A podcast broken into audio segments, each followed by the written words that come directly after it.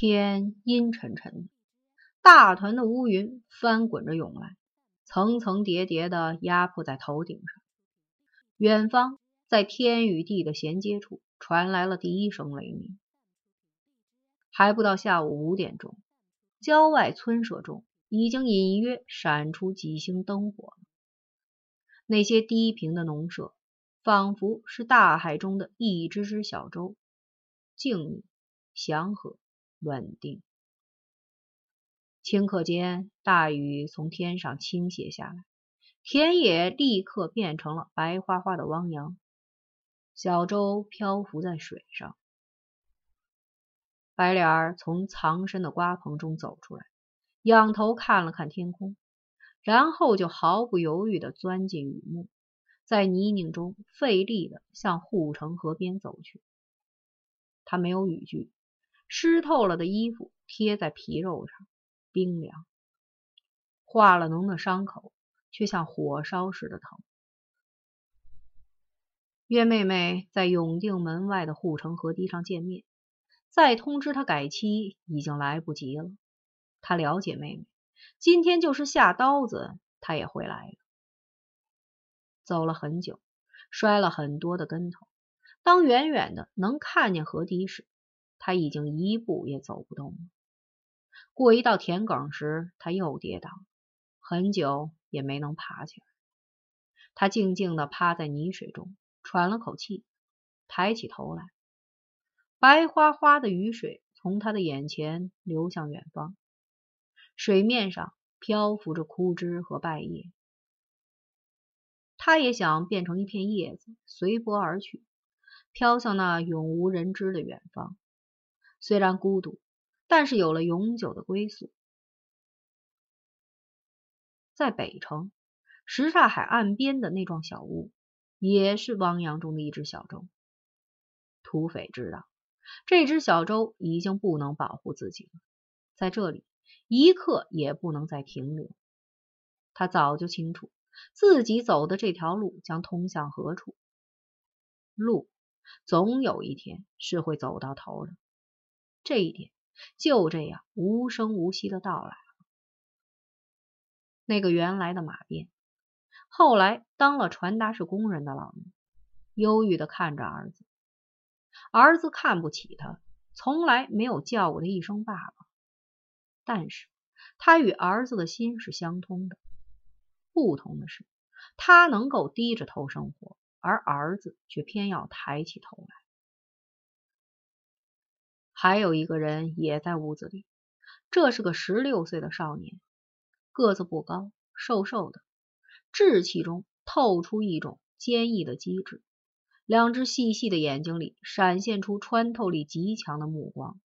现在，少年的这双眼睛已经看明白了一切。少年的家就住在附近，今天他要送他称之为大哥的人去匿居地。此刻，他知趣的走出屋去。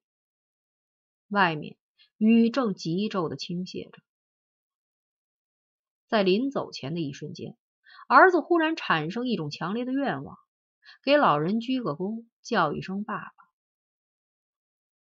老人从儿子的目光中已经知道了他的心愿，他微微摇摇头，什么都不必做了。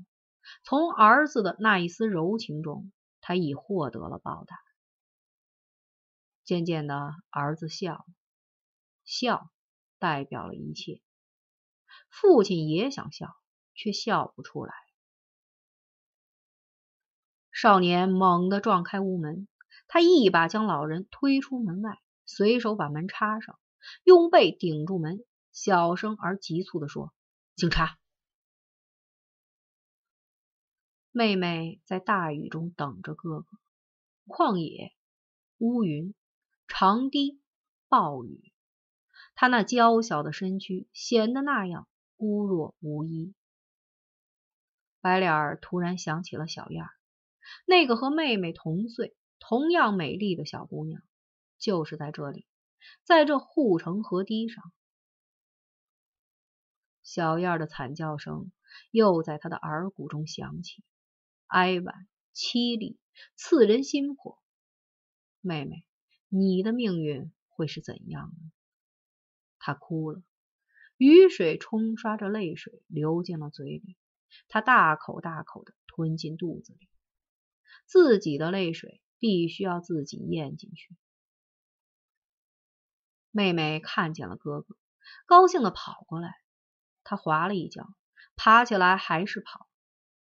哥哥看不见妹妹，雨水和泪水遮住了他的眼睛，看不清，什么也看不清。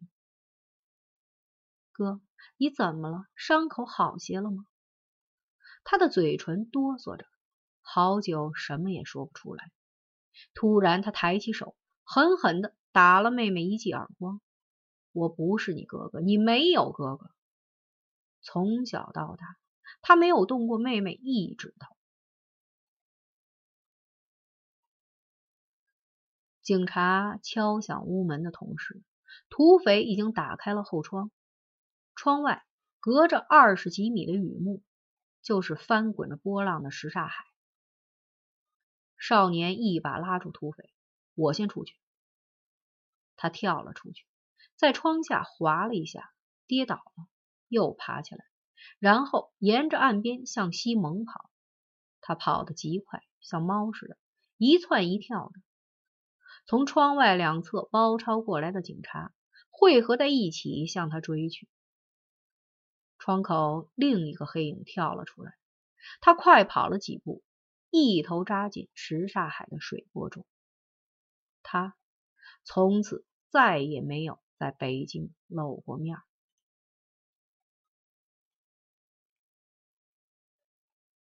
关于土匪和白脸以后的遭遇和下落，众说纷纭，莫衷一是。有人言之凿凿地说，他们俩人最后终于进行了一对一的决斗。这场决斗的地点选在荒无人迹的深山里。上山的时候，白脸已经不行了，是土匪把他背上去。决斗开始时，他们曾有过一番争执，都要求对方先动手。在争执不下的过程中，白脸儿曾几度昏迷。后来，土匪把白脸背进一个山洞，用石块把洞砌死，然后他用那把七九步枪的刺刀刺中了白脸的心脏，结束了他的痛苦。最后，他又用刺刀刺进了自己的左胸。他没有立刻死去，很痛苦的挣扎了一阵子，但是血流了很多，两个人的血流在了一起。还有人说，他们两个人都没有死。逃离北京以后，白脸到了内蒙古草原的深处，被一位很漂亮的牧马姑娘相中。入赘到蒙古包里当了女婿。据说北京知识青年到内蒙生产建设兵团以后，有人认出了他。土匪则冒名顶替到煤矿当了矿工，他干得不错，曾被评选为先进劳模。后来小燕的丈夫被砸死在煤窑里，土匪娶了小燕。前一种说法太残酷，后一种说法又太浪漫，似乎都不太可信。但是有两点事实是可以确认的：第一，二十五年过去，这两个人始终没有回到北京。他们有罪恶，但是按照刑事诉讼法的规定，早已过了追诉期，他们仅可以回来。人没有回来。信也没有一封，因为什么？沉重的精神负担和良心苛责吗？第二，在这二十五年中，从没有任何人在任何地点发现过他们的尸骨和遗物。一个人可以销声匿迹的死去，两个人同时无影无踪的消失了，这里不是有些蹊跷吗？